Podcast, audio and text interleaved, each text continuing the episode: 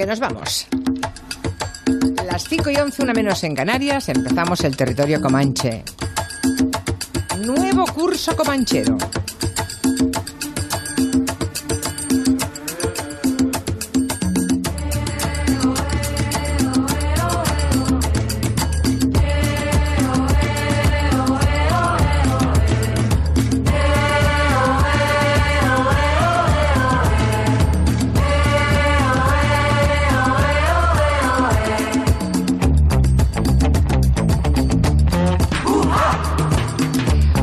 Tenemos a Miki Otero, muy buenas Miki. Muy buenas. Qué camisa tan discreta llevas. Bueno. Pedazos rayas blancas y amarillas, no veas. Bueno, pero muy presentable hoy. Bueno, yo estaba aquí haciendo, estaba aquí haciendo yo la primera hora de programa, me he asomado a las ramblas y he visto a lo lejos una mancha amarilla y blanca que, que avanzaba con unas patillas. Digo, Con, con- tate, con mirada hueca, perdido. así como- Digo, tate, va a ser Miki Otero, que este año sigue en el Comanche para contarnos sus historias, que además va a publicar novela este año, se va a ser Año Otero. Ah, un poco año teril. Pues sí, sí, año sí. teril. Aquí también tenemos también a Nuria Torreblanca. Muy buenas. esperando con muchas ganas el curso, con discos muy interesantes, con película nueva de Scorsese. Es que no nos vamos a aburrir de ninguna manera. Tenemos en Madrid a Máximo Pradera, muy buenas Hello, Máximo. hello, Oh, hello. he- hello, hello, hello. Que se ha estrujado el cerebro para darle dos vueltas más de tuerca a su intervención siempre brillante en el Comanche. Cada día aprietas más y hay que estar más ingenioso. Sí, sí, sí. Que sí, sí. reinventarse. No, no asustemos al nuevo, pobre. Porque hoy Máximo está acompañado en el polígono de San Sebastián de los Reyes de, de un chico nuevo en, En la oficina. En la oficina, sí. Se llama David García Senjo. Buenas, David. Hola, buenas tardes, ¿qué tal? Bienvenido al primer día de cole. Muchísimas ¿Eh? gracias. Bueno, David, para que lo sepan, es arquitecto. Es aquí donde le escuchan, doctor en proyectos arquitectónicos, es profesor de la Rey Juan Carlos de Madrid, es colaborador como crítico de arquitectura en Jotdown, en Vanity Fair, en Contexto o en El Español, y además es fan de Gelo, lo tiene todo este hombre. ¿Eh? Es consecuencia de todo lo otro. Si eres doctor en arquitectura, tienes que ser fan del Comanche. Claro. Claro, claro, claro. Bueno, Todos- pues, Todos los arquitectos escuchan mucho la radio. bueno, Sí, yo tenemos cuando mucho tiempo. Yo la verdad, no, pero es verdad que mientras hacéis, Claro. em, según qué parte de vuestro trabajo, Mm. a veces en mucha soledad tenéis una radio de fondo. Eso lo he comprobado estos días, ¿eh, David? No, no, sí, en, en, en- vas en el coche o estás en el estudio trabajando, pues tienes la radio que te, que te acompaña, vamos. Y aparte que siempre ha sido una compañía en, en, en casa de mis padres y ahora en mi casa, o sea que... Yo cuando anuncié que teníamos a David García Asenjo este año en, en este programa, empecé a recibir comentarios de arquitectos y, Y de me amigos. cuenta, no sé, no sé, como el 80% de los, que, de los que me siguen en Twitter son arquitectos y arquitectas o, o- o trabajan en algún estudio de arquitectura. Así que a todos, muchas gracias Eso, por la parte que me toca, que la que le toca básicamente es aquí a García Asenjo, ¿verdad? Vale. Al que llamaremos a partir de ahora el arquitecto. bueno, enseguida Le he vamos traído, contigo. por cierto, Julia, Dime. le he traído, porque me dijo Nuria que había que ser hospitalario. que Sí. había que Sí, ejercer sí. la ¿Has traído chuches? ¿Le has No, llevado chuches? Le he traído la última novela de Joseph Gelliner que aparece ahora en bolsillo. Hombre. ¿Quién es Y- Joseph Gelliner, por cierto, David? Me ha sorprendido que pone que eh, sus novelas han vendido más de 70.000 ejemplares y, ojo, han sido traducidas a más de 20 idiomas. ¡Toma, castaña! Aquí la promo, ¿eh? Así que se lo has llevado y todo. Las y dos alguna- muertes Ya, se lo ha ganado, detalle, Le ha dado un, ponche de bienvenida a la cuenta de la cabeza. Ya viene adoctrinado. Señor. Bueno, mi- Miki ha buscado unas cuantas canciones que hablan de septiembre, dices, para empezar hoy. Bueno, a ver, es que es muy fácil sumarse al carro de los vencedores, es muy fácil acabar el Comanche antes del verano poniendo hits veraniegos, alegres. Lo importante es estar ahí en la salud y en la enfermedad. Ya, estar la en es septiembre, estar en septiembre cuando tienes muy reciente en tu memoria de forma muy fresca, muy nítida, el último día de las vacaciones, que es de lo que habla esta canción. El último día de las vacaciones, los firmes propósitos, las colecciones. El último día de las vacaciones, la puta Este es, este es un poco el mood que tenemos ahora, la puta maleta no cabe en el coche, ¿no? Y- ni el corazón en la camisa. Y, y- pero sin embargo, lo que quiero decir es que eh, septiembre es un mes eh, eh, particularmente importante para nosotros, como lo demuestra la música pop, porque es que no hay tantas canciones de febrero. No. O himnos a abril. O de marzo, que bueno, va. abril aún hay más. Sí, Pero, o de marzo. Marzo no es va. un, un- un- un mes que haya acaparado lo- lo- las listas de ventas de la No. música popular. Pues anda que octubre y noviembre. Y octubre tampoco, claro, no, no. Eh, Pero sin embargo, septiembre, ese momento en el que yo recuerdo regresar al colegio y el profesor de, de lengua nos hacía hacer una redacción titulada siempre durante muchos años Hojas que caen, que era como la, la imagen clarísima de la depresión y la antieuforia, eh, pues en este momento es importante escuchar canciones sobre septiembre que nos animen mínimamente, ¿no? Y hay una, por ejemplo, una, empezamos por la más delicada y la más antigua que he encontrado, ¿Quién es? Sinatra. Casi no se le reconoce. No se le reconoce, ¿verdad? Es como del primer tiempo, ¿no? De su primera época. Es que está un poco alicaído porque está en septiembre. Está en septiembre. De la época azul. Parece Está un, tristón. un chansonnier francés. Pero esta canción, eh, que era un estándar que viene de, de antes que compuso Weill en el año 38, esta canción lo que hace es hacer una metáfora entre los meses del año y la vida de, de una persona, ¿no? Y entonces una persona más mayor, digamos, en el otoño de su vida, que recuerda cuando era joven y tonteaba con las chicas y algunas de ellas le decían que no, lo rechazaban, le daban calabazas. Pero lo que dice la canción es que él tenía tanto tiempo por delante. Cuando tienes tanto tiempo por delante, lo que puedes hacer con el tiempo es perderlo y que no importaba. Y sin embargo, este crooner que está cantando dice que ahora que ha llegado al septiembre, digamos que se acerca el otoño de su vida, dice que los días se hacen más cortos y de que esto del juego de esperar ya no es para él y se lo está cantando a una mujer que claramente lo está rechazando. Y dice, yo estoy en septiembre, chica, Ya. no me hagas esperar, Vaya. mis días, mis días se acortan. Más vale no entrar ni ponernos a pensar en qué época del año, si la cronología de los meses fuera la vida de una persona, más vale no ponernos a pensar dónde estaríamos. Porque me parece que, no sé, salvo, bueno, tú todavía, tú estarías como en mayo. Eh, Sí, desde luego. Mayo, junio. En julio, agosto no estábamos. ni- no, no, no. Yo como Miki, no es por nada, ¿eh? Pero- Bueno, pero yo ¿qué quería más? animar a las tropas y estoy como deprimiéndolas más. Vamos a escuchar otra.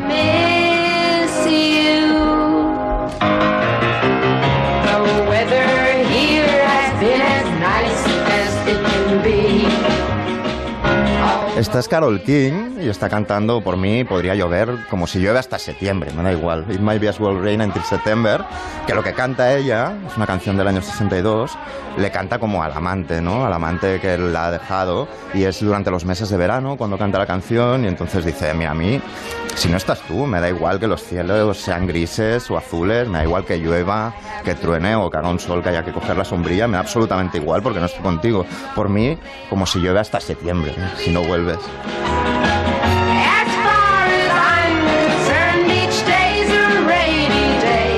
¿Más canciones de septiembre todavía? Otra, os voy a poner una que es la canción que me gustaría que sonara cuando entro en los sitios. O sea, es decir, si, ¿A ti? si entrara en un sitio y sonara esto, yo sería A ver, a feliz, ver, a ver. sobre todo en septiembre.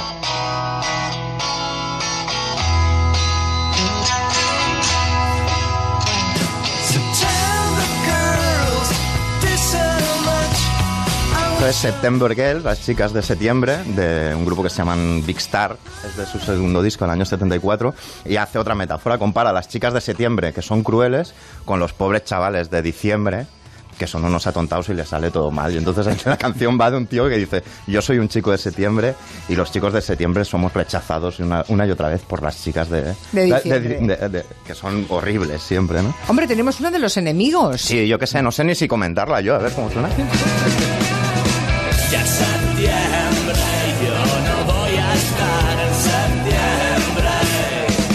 Esta canción que suena pues, muy enérgica y que nos podría hacernos venir arriba, en realidad es bastante triste la historia, porque es como Edmono Josele, el cantante y el compositor, explica que, que vio una noticia real ocurrida en- que ocurrió en Galicia de un chaval que estaba esperando como a los exámenes de repesca en septiembre eh, y fue tal la presión familiar y demás que tenía que decidió suicidarse. Eh, y él leyó la, digamos, la nota de suicidio y le, le llamó mucho la atención, por ejemplo, una frase que era Ita por el pan que yo no voy a ir. Y es una frase que aparece en la canción y va de esto, ¿no? De, de esta noticia y bueno, lo puedes llevar a muchas otras, a muchas otras metáforas o cosas. Hemos dicho en mal momento que no hay canciones de octubre. Están los oyentes buscando canciones. Bueno, a ver, con, claro. A ver, está- o sea, estaros quietos, por favor. Están todos buscando enero, febrero, marzo, hay el, el equipo marzo, el equipo. Vamos a ver. ¿No ha dicho Miki Otero que septiembre es el mes que tiene más canciones? Pues dejarlo estar. Claro. Pobre chaval. Yo lo explico luego. O sea, Claro, decir- pero a ver, además a los oyentes hay que decirle que yo luego llegará octubre y diré que octubre tiene un una gran colección de canciones. Esta es muy graciosa también. eh, es eh, The Happening See You in September, te veo en septiembre y es como el típico comportamiento pasivo-agresivo que, que tienen algunos novios cuando, se, cuando llega el verano, ¿no? Y entonces le dicen a la chica, oye, pásatelo muy bien en el sitio al que vas, ¿eh? Diviértete mucho, de verdad, lo único que quiero es que seas feliz, tu sonrisa es mi alimento, pero ojo con los chicos del sitio donde vas eh, y, y bueno, que nos vemos en septiembre si todo va bien. Y quedan, quedan dos solo, que son Tenemos bastante una de Barry. White. Claro, arriba. Es Quintanilla, ¿no? Tenemos a Quintanilla haciendo morritos y Sí, cimbreándose. sí, con esa voz que tiene hoy. No me acordaba de esta canción de Barry White. Claro, claro, que habla de septiembre como, yo lo veo como, como la oportunidad de, digamos, de empezar de cero, de resetear tu mundo. Septiembre es el tiempo, eh, es la época en la que te conocí, ¿no? Es lo que canta.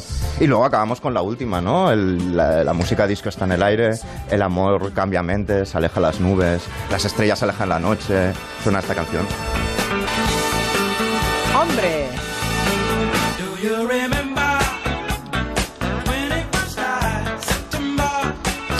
¿No es la música que ha escogido Pablo Motos para hacer el baile inicial del hormiguero? Creo que sí, ¿eh? Creo que, es, creo que es September. Es que esto lo baila solo. Claro. Esto se baila solo.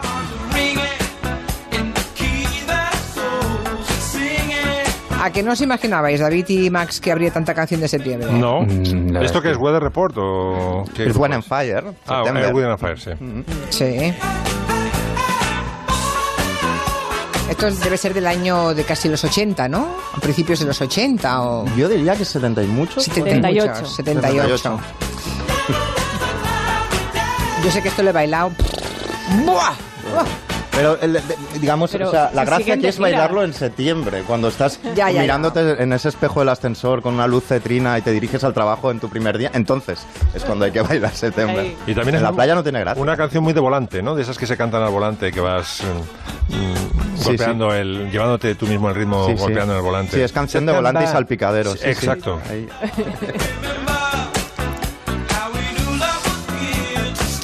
Tenemos por aquí oyentes muy felices. Dice José, un gallego, que muchísimas gracias por dedicarte tu primera intervención, por dedicarle a él, porque dice que él es setembrino total.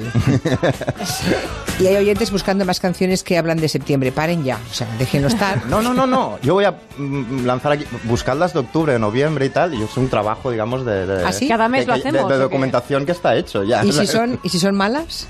Bueno, pues... Nos las comemos con patatas, da igual. Bueno, muy bien. Bueno, David García Senjo, ya les dije que es arquitecto, eh, que sabe mucho de esto y que nos quiere acercar al mundo de la arquitectura, porque mi teoría es que desde que nos, bueno, mi teoría no es mi teoría, es una evidencia, vamos. Eh, desde que nos levantamos hasta que nos metemos en la cama, todo lo que nos rodea es arquitectura, por ejemplo, el estudio en el que estáis en Madrid, el que estamos aquí El en Barcelona, todo el polígono, El polígono. qué bonita arquitectura, la del polígono de San Sebastián de los Reyes, ¿verdad? Todo es arquitectura. Y en cambio no, no nos damos cuenta, ¿no? No hablamos nunca, casi nunca se habla de arquitectura en la radio. Aquí hay un cachondo que dice, que hable de Calatrava, así para hacer boca y de buen rollo. Bueno. Malos. Que veas que los oyentes, algunos tienen mucha malicia, ¿eh? Ya lo Es- ves. está en ese lado. Así que. No, es es cierto. O sea, eh, la arquitectura eh, nos rodea, como com- comentabas en la presentación, eh, y la verdad es que nos rodea. Por lo general, una arquitectura eh, más silenciosa, que no nos damos cuenta de que vivimos en ella, pero luego también estamos rodeados de, aparte de obras estupendas eh, que destacan, como la- por ejemplo, hoy salía de la estación de Chamartín, y ves las cuatro torres de la antigua ciudad deportiva y justo al lado hay un edificio pequeñito de ladrillo que era el, el de arriba de Francisco Asís de Cabrero que Francisco de Asís Cabrero perdón que no te llama la atención pero en cambio es una es una obra fantástica y parte del- de lo que quería hacer en el Comanche es Sí. destacar estas arquitecturas anónimas pero que en cambio son eh, nos ayudan a vivir mejor pues porque eh, entienden bien eh, cómo entra la luz en el edificio o entienden bien cómo se relacionan con la ciudad o la imagen que dan o eh, algo así. Entonces, eh, una de las cosas, generalmente eh, entiendo el, el chiste del oyente que los arquitectos so- solemos salir por lo, por lo malo en los medios de comunicación, pues bien que eh, ha habido alguna denuncia, alguna cosa así, pero también quería reivindicar pues lo- la buena arquitectura que hay, ¿no? Pues, por ejemplo, eh, este verano hemos podido ir a, a pueblos de, de la costa y hay muy buena arquitectura hecha en los años 60, pese a que se llenó la costa de hormigón, pero aún así hay buena arquitectura ¿Ah, sí? hotelera, sí, sí, sí, por ejemplo, incluso hay tesis sobre eh, Torremolinos o, o Benidorm hablando de lo, de lo buena que era, claro, la primera las primeras obras que se realizaron. Luego ya se acabó llenando todo de, de una arquitectura sin especulativa, sin mucho, sin mucho interés, pero hay algunas que, que son que son muy interesantes. También hemos podido a lo mejor ver arquitectura en si hemos ido a una boda, pues hemos estado en una iglesia románica en un pueblo pequeño o en una iglesia moderna que no terminamos de entender en las afueras de un barrio residencial. No sí, sé, lo, lo o de sea, las iglesias modernas yo creo que tiene, tiene capítulo para un día aparte, ¿no? Porque, Sí.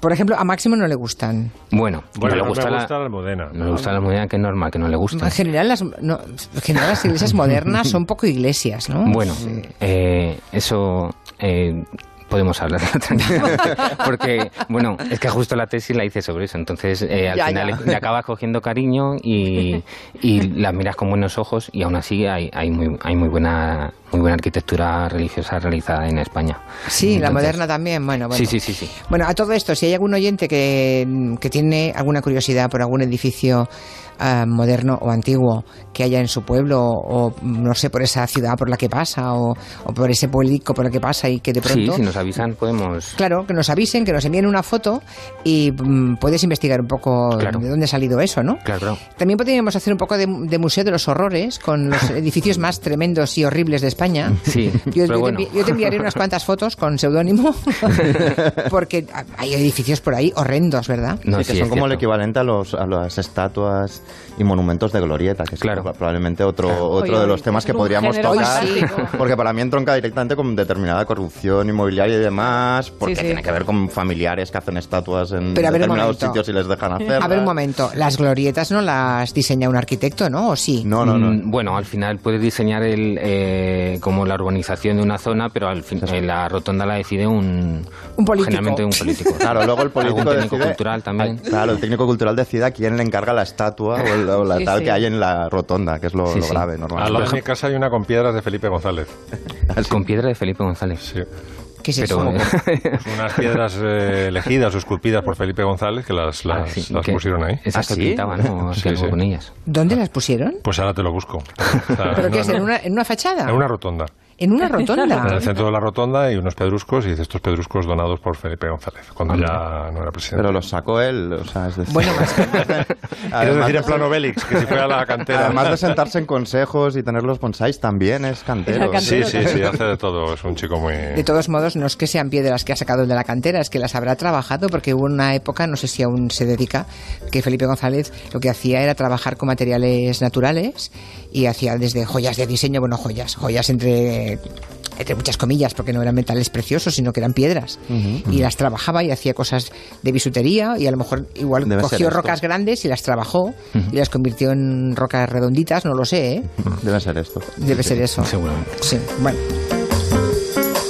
Bueno, que cualquier sugerencia que tengan ustedes para David García Senjo será muy bien recibida y que las iremos aquí abordando. Luego vamos a repasar un poco la arquitectura como protagonista del verano, porque hemos tenido varias noticias, ¿no? Sí, Vinculadas a la, a la arquitectura. una de esta semana también bastante reciente. Muy bien. Máximo Pradera, esta temporada en el Comanche va a hablarnos de, mm, bueno, de, de lo que moviliza a la gente, más en más o menos medida, esas campañas de todo tipo que vemos en las redes o en change.org, ¿no? Que las vemos cada semana. Algunas son muy lógicas, muy éticas, muy... ¡Qué bien, ¿no? Una Sí. campaña para tal cosa. Y luego hay algunas que no acabamos de explicarnos. Sí, bueno, Change.org es la plataforma de peticiones más grande del mundo, es la más eh, popular y la gente se pregunta, ¿pero eso sirve para algo? Porque continuamente estamos recibiendo mails de eh, firma por no sé qué, firma por no sé cuántos. Pues sí sirve, sí sirve. Está en la propia página de Change.org está colgada las últimas victorias. Por ejemplo, le comentaba hace un momento a David que Ana Orantes, que se pedía una calle para ella en Granada, pues ya la ha conseguido gracias a la... a- y yo mismo he participado dos veces en, en Change.org y las dos han sido victorias. No digo que haya ganado yo personalmente, sino que contribuí a, cre- a crear un clima. Eh, la primera vez fue que casi conseguí 100.000 firmas con Carlos Díbar, que al final, gracias a las publicaciones de Yoldi en el país, pues tuvo que dimitir, se fue, tuvo que ir por corrupto del Consejo del Poder Judicial. Y la segunda, conseguí todavía más firmas, que fue cuando lo de José Manuel Soria, eh, que se iba a ir al Banco Mundial, y entonces yo hice una campaña, 300.000 conseguí, para que el Banco Mundial no aceptara la- el traslado de, de Soria al Banco Mundial y también se consiguió. Tuvo que, tuvo que renunciar porque se creó tal clima en España que era imposible eh, aceptar. Vamos, era una cosa tan indigna que en el Banco Mundial dijeron mejor, cogemos a otro. ¿no? Y bueno, pues voy a coger la campaña tocha, digamos la campaña importante en, el primer, en la primera parte y luego hablaremos de la campaña más peculiar. La campaña más tocha mm, de Change.org estas semanas es sobre la Amazonia. Eh, la firma un abogado de Río Branco, en el corazón del Amazonas, que se llama Gabriel, y dice, estoy aquí porque necesitamos pedir a todos los niveles del gobierno de Brasil que actúen y tal. Bueno, se está quemando una extensión de terreno, decían hoy en el telediario de la Sexta, de, que es la, como la comunidad de Valencia ya, más o menos, eh, lo, que, lo que se está quemando, ¿no? Y bueno, todo el mundo sabe que los incendios están directamente relacionados con el cambio climático, ¿no? Y porque cada vez es más seco el terreno, cada vez mm, pega más el, el sol y, claro, el, el- el terreno, una de las variables de que prenda la, la llama es que la madera esté muy, muy, muy seca, ¿no? Luego está el viento y otros factores. Entonces, eh, pues me he hecho una playlist mm, recomendando fervientemente el- la segunda parte del eh, documental de Al Gore mm, de La Verdad Incómoda. Hizo una segunda parte. Vamos a escuchar un poquito el tráiler que yo voy a traducir, no te preocupes, Julia, que aunque haya gente de opening, yo voy a estar al quite, pero merece la pena porque da unos datos que ahora traduciré eh, A ver. espeluznantes. It's supposed to be 70 degrees today. It's freezing here.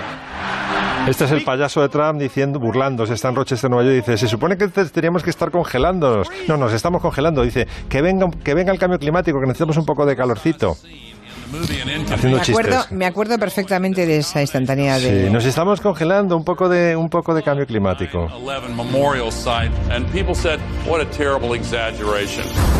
Y este es Al Gore contando que en la primera parte de La Verdad Incómoda, el, eh, digamos la parte más controvertida fue que él predijo que debido a las lluvias torrenciales y a los cambios climáticos que iba a llegar a inundarse la zona cero de Nueva York. Todo, ja, terrorista, estás asusta, asusta viejas, eso es imposible tal. Pues zácate, hay imágenes de totalmente inundado por las aguas, el Hudson y el East River crecidos eh, y totalmente inundada la parte de, de lo que antes era el, el World Trade Center, ¿no? Sí. Y bueno, es como la demostración palpable. Hay una cosa muy buena que está ocurriendo, muy buena entre comillas, que está ocurriendo con el Dorian, que es que pasa, va más y está llegando ya a los Estados Unidos. Porque hasta que los americanos no presionen a su presidente para que a su vez haga presión sobre los eh, países, no presión, sino que subvencione a los países del tercer mundo para que no eh, obtengan energía del carbón, por ejemplo, que es muy contaminante, pues mm, vamos a estar eh, como estamos, es- vamos a estar muy mal. Yo estoy con Miki Otero, que hemos pasado ya el punto de retorno y que nos vamos al carajo, pero bueno, por lo menos hacerlo más lento, que el, el- el- planeta se, se destruya más lentamente. Claro, y, y Máximo, y con esta gente al frente es complicado. Hay un, también un documental que he visto este verano buenísimo sobre, sobre la historia reciente de Brasil. Tanto arrancan, eh, en, ar- arrancan el, en el presidente, luego va Dilma y luego habla de, Bolsonaro. Y hay una conexión di- directísima pues con estas ideas de que niegan el cambio climático, que es una cosa negacionista, casi como negar el, el holocausto y cómo esto influye directamente en catástrofes como, como los incendios en el... Sí, sí, es evidente, es evidente. Sí, sí. Bueno, según estamos hablando, hay incendios ahora pavorosos en Galicia. Eh, Sí, Monforte, al lado de. Monforte ya está ya controlado, eso me dicen, pero 350 hectáreas. ¿eh? Es, es espeluznante, ¿no? Y bueno, como consecuencia de, de la trumpitis y de que tenemos este, a este, no sé cómo calificarlo, así que no lo voy a calificar, del presidente Trump en la Casa Blanca, eh, pues eh, sí, ha vuelto la canción protesta. Ha vuelto la canción protesta que la teníamos abandonada en los 60-70, entonces vuelve John Baez con canción protesta. eh, y entonces he traído algunas canciones, por ejemplo, Tom Waits eh, ha grabado una versión muy peculiar del Bella Ciao. Que ¿Qué me dices del Belachao? Sí, Esto sí, de la, casa de papel está volviendo a poner el Belachao en el mapa. Sí, pues ya verás. eh, se lo propuso un, un guitarrista y ha hecho esta versión que habla de los fascistas, pero bueno, se conecta con Trump. One fine morning, I woke up early. Bella ciao, bella ciao, bella ciao. One fine morning, I woke up early to find the fashions at my door. He oído versiones mejores. La propia de la casa de papel, ¿no? Por ejemplo. You. Pero bueno, eh, se, le, se le agradece el esfuerzo. Sí, sí, sí, se le agradece el esfuerzo. Era Es curioso con- todo con el más rigor, debate ¿no? que ha habido del- con el Belachao Claro. este verano en las redes sociales. ¿eh? Sí. Bueno, es una canción, digamos, que se ha resignificado muchas veces, pero bueno, que quiere decir que, que aquí nos pasó con el No nos moverán de verano azul, vamos. O sea, que esto ya había, que había sucedido ya. Que también se ha hablado este verano de esa canción y de la serie. No, y hay- incluso hay jóvenes que creen que el Belachao es una canción de inventada serie, ¿no? de la Ah, serie, de bueno, una es casa que de papel. o Yo no sea sé que- si hablé eh, en primavera de esto a- aquí, pero es que es decir que es que sonaba, sonó en mítines de Vox incluso, en vez del Bella Ciao. pero de verdad. ¿eh? O sea, ¿Ah, sí? Sí, sí, en una fiesta que hicieron con, con un público así más joven. Sí, pero creo que fue Ciao. ponerla y empezar a silbar la gente. No, Sí, no creo que fue sí. un error del... Se vino arriba el DJ. Oye, hablando de Vox, el otro día escuché una definición de la música que me encantó. ¿Qué De un dijeron? Concejal de Vox. Decía que la música era aire gay. Me encantó. Eh, o sea, que si escuchas la, si te gusta la música, eres mariquita, vamos. Ya, como, bueno. como Billy Elliot, que con la danza. Bueno, te recuerdo que los fundamentalistas islámicos tienen prohibida la música porque Sí. la consideran... Porque distrae de la idea de Dios, sí. sí, Exacto, sí. porque una Es provocación. haram, haram, sí. Es lo mismo, Sí, eh, sí, estamos sí. en eso. Hay Bueno, una definición de arquitectura que es que es eh, la música congelada. Sí. Sí. Eh, arquitectura es la música congelada. Sí, sí, sí. Ahora mismo que no me acuerdo de ¿Congelada o quién es. congelá? ¿Qué has dicho? Porque Congelada, ahora- ah, congelada. congelada. Lo de la vengo de frase- Jaén es congelada. Luego la frase de, de Zappa, de Frank Zappa, que dice que escribir sobre música es como, como bailar sobre, sobre arquitectura. Caray, todo está interconectado, qué barbaridad. Un día pre- jugamos a esto, solo Sí. a conectarnos. Hay otra canción, ¿no? Sí, bueno, las eh, Pussy, Ri- Pussy Riot que se han sumado a la canción protesta contra Trump y han hecho una muy divertida que se llama Make America Great Again, que es lo que decía Sí. eh, el payaso de la Casa Blanca y dice, la letra es muy, muy combativa, a mí es que me encantan las Pussy Riots, dice, deja entrar a otra gente, deja, escucha a tus mujeres, deja de matar a niños negros, en fin, es un, un golpe en todo el bebé a, a Donald Trump. other people in. Listen to your women. Stop killing black children. Make America great again. Let other people in. Ha superado ya, e hizo que solo lleva un term, eh, Donald Trump, en eh, canciones eh, contra él a Ronald Reagan, que Ajá. se llevó lo suyo, que pero Donald Reagan estuvo dos mandatos, sé, creo Y recordar. este hombre lleva dos años y pico solo. claro, claro. Pues ya, Y ya le ha superado en canciones contra él. Bueno, tengo por aquí peticiones para David García Senjo, el arquitecto. Dice Fernando que, que a él le gustó mucho la obra de Bofill en Calpe, que se llama La Sí. Manzanera, que le pareció un oasis en ese lugar, que es un lugar que no le gusta mucho y que está muy bien. No sé, no, lo conozco, pero sí. Sí, eh, eh, se puso moda en Instagram y los vecinos ya se han quejado de que la gente se cuela porque es un edificio eh, privado, es una urbanización. Entonces la gente se puso de moda y empezó a ir gente a, a, a Calpe a colarse, entonces pues, tuvieron que decir, oiga, no se cuelen que es que está en nuestro... Porque además, claro, se, se a las Pero se terrazas. para qué, para ver para hacerse fotos. Es, Ah. es que es un edificio muy es muy bonito porque está escalonado, entonces eh, pues desde una terraza ves otra terraza, luego tiene un patio central grande, entonces luego contrasta el color eh, un rojo un rojo oscuro con, con el mar de fondo, entonces la verdad es que el edificio es posiblemente lo mejor de Ophir junto con el Golden 7 en- ahí en, en Barcelona. Sé de lo que hablas, David, porque un amigo mío tiene una casa, en un apartamento en Plaza del Ángel 3 en Madrid, y entonces es una portona de estas para que mm, entrar una carroza, entonces se tiene que quedar hasta que se cierre la, la puerta porque entran todos los turistas, porque es tan bonito.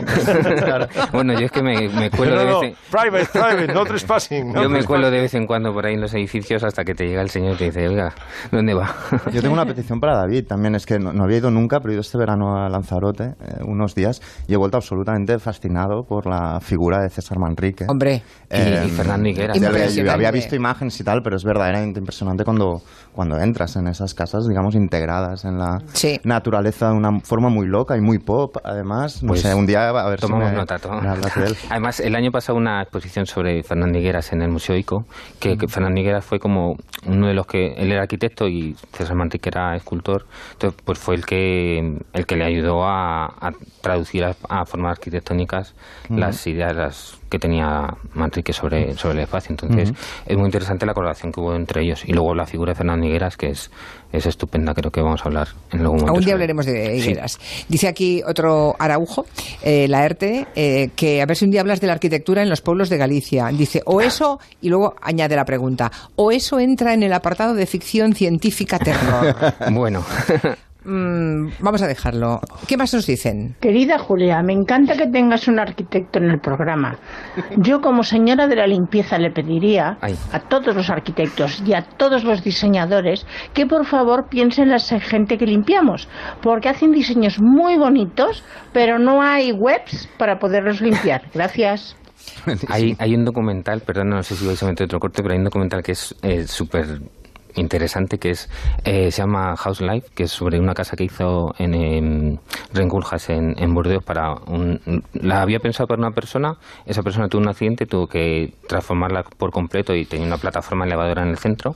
Entonces la, la limpiadora no- ya no me acuerdo si era gallega o era extremeña pero era una cuidadora española. Entonces lo que se seguía no era la recorríamos la, la, la casa de Burdeos a través del recorrido que hacía eh, la, la limpiadora por la casa pues para se peleaba con, con la plataforma que subía se peleaba con una ventana que se abría automáticamente solo. Entonces era muy interesante lo que comentaba esta esta oyente que pues ver la arquitectura a través de los ojos de los que la tienen que mantener. Sí, yo recuerdo hay un edificio público en, bueno, de Calatrava, que no teníamos, fuimos a hacer un programa allí, en Valencia, en la Ciudad de las Artes, y me acuerdo que en la planta en la que había el auditorio, donde estaba la sa- no sé, no, no era el auditorio, donde estaba la sala, una platea grande en la que hicimos el programa, no había lavabo. Y digo, "Com- pero, pero, ¿dónde tenemos que ir a hacer pipí? Si tenemos aquí tres horas de radio, cuatro ondas. No, no, es que mm, a Calatrava no le gustaba en esta planta que hubiera ningún lavabo. Pues pipí en una, en una sonda futurista que... En fin, vamos a ver y seguimos. En Onda Cero, Julia en la Onda, con Julia Otero.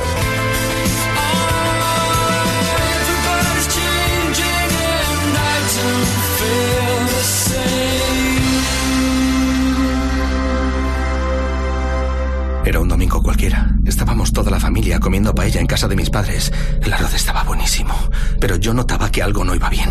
Entonces mi padre se levantó y me dijo, quiero que te quedes con la ferretería. Para siempre, para siempre, siempre. A todos nos da miedo el compromiso. La hipoteca naranja tiene todo para que se te quite. Un precio que tranquiliza y cero comisiones. La hipoteca naranja del Banco No Banco en ing.es. Atresplayer Premium te trae, en exclusiva y sin publicidad, el estreno de Toy Boy. El domingo el primer capítulo y cada semana un nuevo episodio. Hazte Premium por solo 2,99. Ha sido empezar a caminar todas las mañanas y cambiar mi vida. No es algo solamente físico, es algo, algo mucho más profundo. Es como si flotases. Bueno, a ver, ¿qué digo yo? Que los 15 millones que te han tocado algo tendrán que ver, ¿no? Cada viernes con el cuponazo de la 11 hay un antes y un después del tamaño de 9 millones o de 15 con el XXL. Cuponazo de la 11. Como para no probarlo. Securitas Direct, ¿en qué puedo ayudarle? Buenas, llamaba porque quiero instalarme una alarma. ¿Ha sufrido algún robo? No, no, es para mi casa de la playa, que después del verano no vamos en meses y no quiero estar pensando si me van a entrar a robar o se me va a meter alguien. En Securitas Direct protegemos lo que más importa. Llama ahora al 945 45 45 o calcula online en securitasdirect.es. Recuerda 945 45 45. Bricolaje Moraleja, la mayor exposición de puertas en Madrid que puedas imaginar. Puertas que se abren, puertas que se cierran y con esta oferta demoledora. Puerta lacada completa, 75 euros. Además, plato de ducha 80 euros y mampara de baño 109 euros. Calle Timanfaya 4 Humanes, bricomoraleja.com. En Cuerpo Libre estamos en verano y seguimos adelgazando con una sonrisa, con tratamientos naturales, localizados y personalizados. ¿Dónde? En el 91 192 32 32, 40% de descuento. 91 192 32 32. Cuerpo Libre, adelgaza con una sonrisa. Todas las puertas que imaginas en Bricolaje Moraleja. Tenemos los mejores precios porque somos fabricantes. Visita nuestra exposición Calle Timanfaya 4 Humanes, bricomoraleja.com. ¿Necesita conocer el valor oficial de su casa, finca, empresa o negocio? TIRSA, Sociedad de Tasaciones homologada por el Banco de España, especialistas en tasaciones de ámbito nacional. TIRSA. Llámenos al 91 540 0633 o visítenos en Jorge Juan 45. Presupuesto sin compromiso. Si tienes un coche automático, Automatic te recomienda el mantenimiento del cambio automático en automatic.es. No lo dejes pasar, cuidamos de tu cambio automático. Automatic.es, expertos en cambios automáticos. Tu cambio automático en las mejores manos. Llega al Teatro Infanta Isabel La Fuerza del Cariño, con Lolita Flores, Luis Motola, Antonio Hortelano y Marta Guerras. La Fuerza del Cariño, dirigida por Magui Mira, del 11 de septiembre al 17 de noviembre. Entradas a la venta en teatroinfantaisabel.es y taquillas del teatro. En España, un propietario tarda una media de ocho meses en vender una vivienda. En Invermax compramos tu casa. Te hacemos una oferta de compra directa y venderás tu vivienda con la garantía de los mejores profesionales. Infórmate en el 91 489 93 84 o invermax.es. Invermax, propiedades rentables, hogares para vivir. ¡Esta cebolla está muy rica! Claro, es cebolla Fuentes de Ebro denominación de origen. Suave, tierna, jugosa. Compra la auténtica cebolla Fuentes de Ebro con el logotipo en la etiqueta negra. Cada noche, la actualidad deportiva y sus voces en el Transistor. El análisis de lo que sucede en el deporte. Noticias en primicia. Las entrevistas más valoradas a los protagonistas del deporte. Y debates apasionados con nombres de gran prestigio en el periodismo deportivo. Tertulias entre profesionales. Entre amigos. El Transistor. Programa deportivo de referencia. Cada noche a las once y media y los sábados a las once. Con José Ramón de la Morena. Te mereces esta radio. Onda Cero. Tu radio.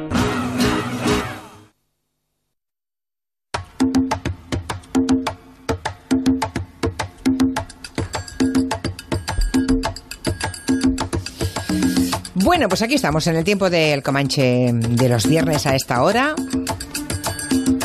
Noto mucho interés en el tema arquitectónico por parte de los oyentes. Bien. Hoy que sepan que es el estreno mundial, ya lo comentamos con Eduardo de Vicente ayer, de esta película. Por favor, pase. Es lo mínimo que puedo hacer. Está como la recordaba. Más limpia. Eche un vistazo tranquilamente mientras hiervo el agua. ¿A qué se dedicaba, señora Kersh? Mi padre se unió al circo. Yo siempre fui la niña de papá. ¿Y tú? ¿Sigues siendo su niña, Beverly? ¿Sí o no? Es la segunda parte de It. Ya saben, la del payaso malo, para entendernos. Desde hace meses hay una enorme expectación por este estreno que tiene, mm, bueno, una legión de fans y entre ellos está aquí Nuria Torreblanca, ¿no? Y también hay mucha gente asustada, ¿eh? Por esta especie de payaso diabólico. Sí, la culpa ¿Ah, de sí? todo, la culpa de todo la tiene Stephen King, que escribió la novela en 1986 y creó este payaso Pennywise, un ente diabólico que se despierta cada 27 años en un pueblo, se come a los niños, este es el resumen. En 1990 ya hubo una primera adaptación televisiva de It con Tim Curry como protagonista y la generación que leyó la novela y vio esa serie, yo por ejemplo, eh, quedamos marcados para siempre por el terror a los payasos, ¿no? Ahora las nuevas generaciones también están marcadas, me preocupa mucho esto, por por ese terror a los payasos, por estas nuevas versiones de IT, que además es que están muy bien hechas, por eso dan más miedo. La fobia, por cierto, o el, el miedo este irracional a los payasos está tipificado, se llama coulrofobia. Hay gente, coulrofobia. ¿Coulrofobia? Sí, sí, sí, sí. Y hay gente que la tiene muy, muy desarrollada. Es en serio, ¿eh? Por ejemplo, que sepáis que en estos días la Asociación Mundial de Payasos ha denunciado que debido a este estreno les están cancelando espectáculos. Un colectivo de payasos rusos de San Petersburgo y un circo de los Montes Urales han pedido prohibir su exhibición. Y en Australia, un grupo de padres ha pedido que retiren los carteles porque aterrorizan a los niños y tienen pesadillas solo con ver el cartel. Bueno, aquí en el cine español también tenemos tradición de miedo, ¿no? Gracias a Alex de la Iglesia, quien ha contribuido enormemente a alimentar ese terror payasil con sus películas Crimen Perfecto y Balada Triste de Trompeta. Y hoy, hoy, que todo el mundo habla del miedo que les podemos tener a los payasos, que, que nos pueden provocar, yo creo que está bien saludar a uno de los payasos que no se enamoró de la magia del circo y ese es Fofito. Había una vez un circo que alegraba siempre el corazón. ¿Cómo estás, Fofito? Buenas tardes. Muy buenas tardes, ¿cómo están ustedes? Bien. Bueno, esto, esto de seguir llamándote Fofito, cuando acabas de hacer 70 años, no sé yo cómo te sienta, ¿eh? Pues, pues me sienta muy bien. ¿Sí? No, yo estoy muy contento, sí. sí. Bueno, ¿cómo, mm, ¿cómo ves tú todo esto de todo lo que hay en torno a IT, lo, lo que han hecho ese, ese gremio de payasos? ¿Cómo lo ves? ¿Los niños te- tienen Bueno, miedo a hay, esos hay- hay payasos? gente que comprendo que proteste porque, bueno, es una película, eh, yo diría que para mayores de 12 años, ¿eh?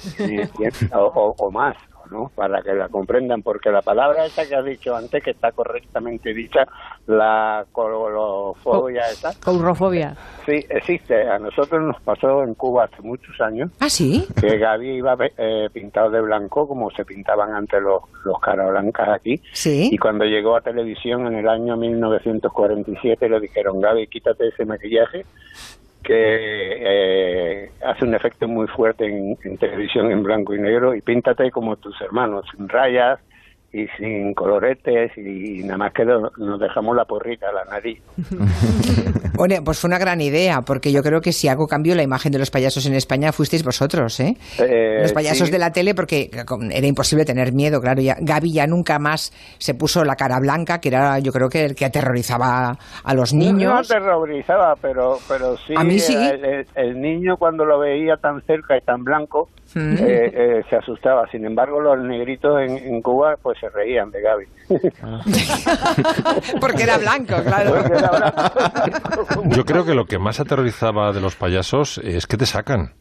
O sea, eh, eh, la gente sabía, como niño, sabías Bueno. que te podían sacar los payasos. como un que- profe que te sacan Y las vedettes también. ¿eh? Exacto. Los Estaba yo pensando en Merchemar, en el molino, que también sacaba, a que veía más palurdo, lo sacaba, lo sentaba en una silla en el escenario del molino y le hacía contorno, con, en fin, contorno igual, igual que en el Congreso, lo mismo, sale el tonto y ya- Bueno, eh, muchos años trabajando, ahora estás mm, ya supongo que retirado, ¿no, No, no, no, no, ¿No? no, no quiere mi familia que me retire. Creo Y que mi mañana- nie- mis nietos menos, cada vez me están preguntando cómo se hace esto, cómo gira la peluca, eh, cómo me pego la nariz, eh, en fin, que, que lo quieren saber todo. Y tengo salud y estoy muy bien y estoy muy contento de, de seguir trabajando. Mañana vas a Vitoria, creo, ¿no? Porque el Festival de Eh, Vitoria rinde homenaje a los payasos de la tele.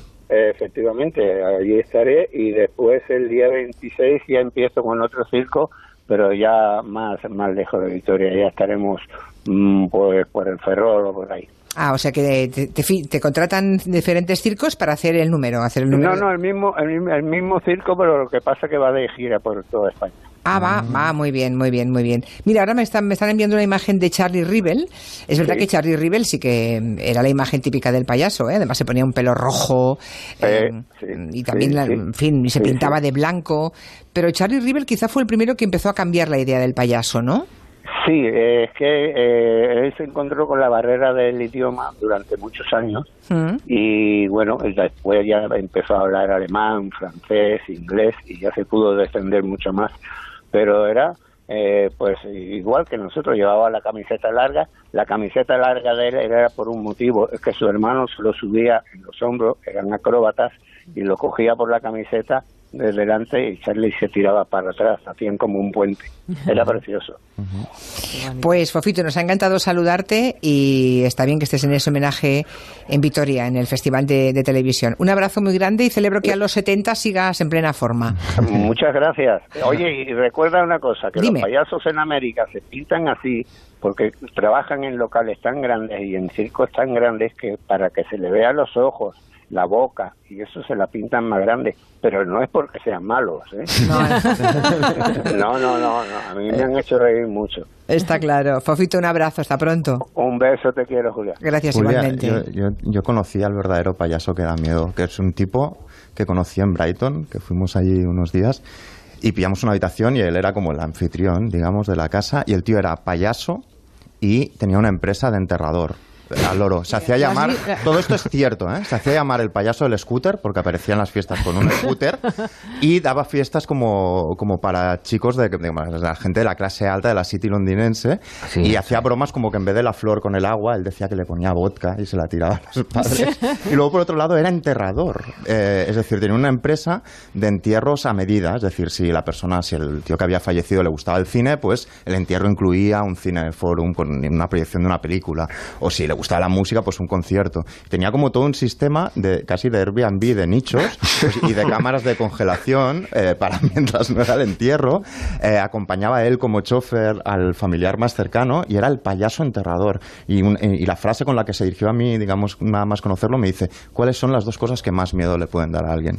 Dice, el payaso y la muerte, ¿no? Pues digo, soy las dos cosas. Madre Y mía. este tío existe y está, pero de hecho lo podéis mirar en internet, tiene como su perfil y todo. Dan más miedo los niños, ¿eh? Dan- Yo tengo un amigo cómico que empezó de cuentacuentos payaso y me contaba que era tan infernal el mundo de los niños que no, cuando lo contrataban para un cumpleaños y tal, tenía 20 niños o 30 niños alrededor, mm, no le respetaban. Entonces se ponía en los guantes blancos de payaso, se ponía en los dedos monedas, entonces dice, estate calladito, entonces les daba en la cabeza y para que les hiciera un y le- para que les hiciera daño les daba les daba con el dedo pero con el, el dedo enguantado con monedas entonces ¡paca! y entonces el niño ya sabía Pero lo que lo- locura, ¿no? Sí sí sí, Infantil. sí da mucho más miedo los niños en grupo que y a veces individual que los payasos Bueno, lamento deciros que apenas nos queda tiempo, así que sé que habéis preparado muchas cosas que tendremos que disfrutar la próxima semana, pero a lo mejor lo de la campaña rara friki pod- podríamos contarla, ¿no? Bueno, pues eh, es que hay una, una campaña que han firmado 12 personas. La, la- la anterior la, había- la han firmado casi 5 millones, la del Amazonas.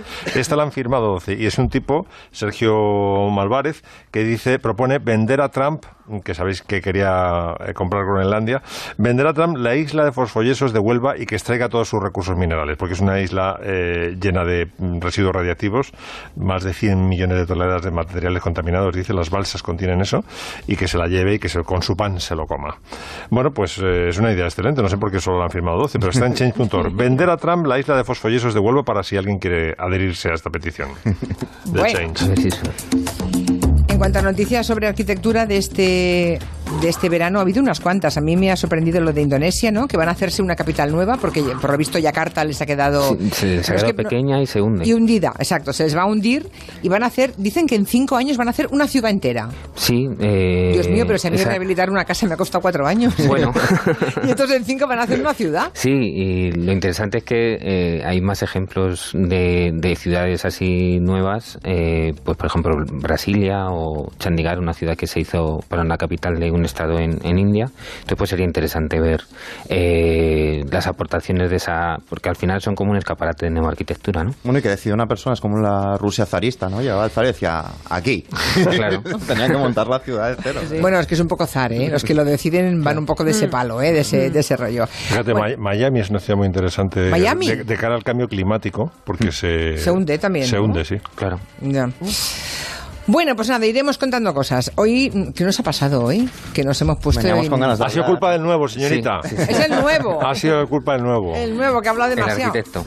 ¿Qué va? Va a ser El arquitecto, The Architect. Un día tenemos que hablar de la gente que se ha hecho una casa o se ha rehabilitado una casa. Relaciones con los arquitectos. Y a los que no dan licencia de primera ocupación también. Y con los contratistas, que sabes la etimología de contratista, contra ti está. Lo de, eh, sí, lo de licencia de primera ocupación va por la señora Monasterio barra Espinosa de los Monteros. Eh, sí, sí, claro. La verdad es que ha sido la noticia de la semana en cuanto a arquitectura.